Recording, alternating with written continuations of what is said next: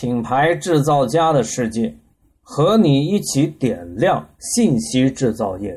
我是芒格。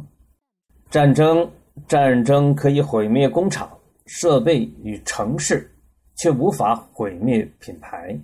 今天来说说这个可口可乐的故事。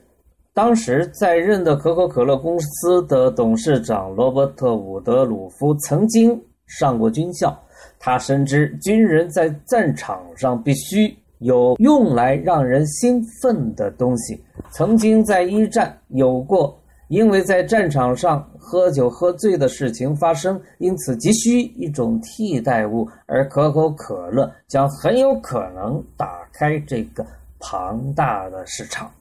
罗伯特·伍德鲁夫在军方和国会大肆宣扬可口可乐是美国大兵们在家乡常喝的饮料。如果我们在美国大兵们能够在异国的战场上喝到可口可乐，对于提升士气。非常管用。当时的情形就是这样吗？品牌制造家不会就此打住，他还会继续刨根究底。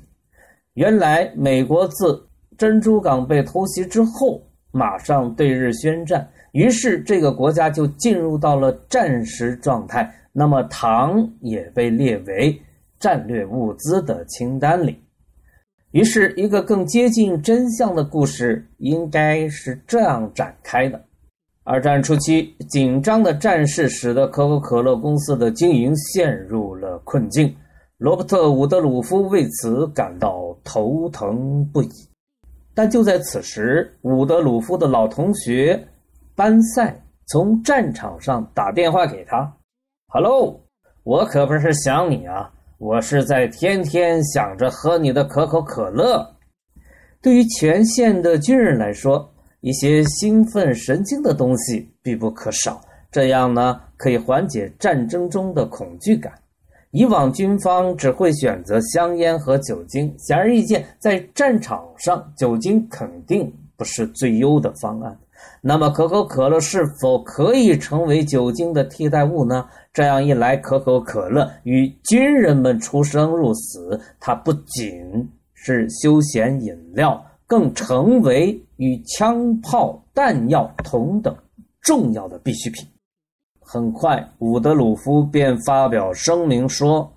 无论我们的军队在什么地方，也不管本公司要花多少成本，我们一定要让每个军人只花五美分就能买到一瓶可口可乐。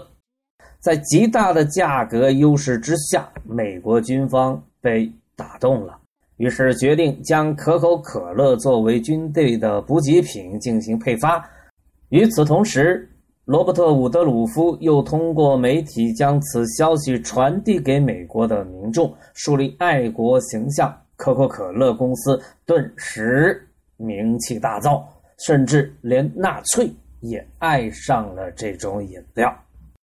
二战期间，可口可乐公司按照美军的标准，将其浓缩糖浆瓶装存放，并在战场驻地开设装瓶厂。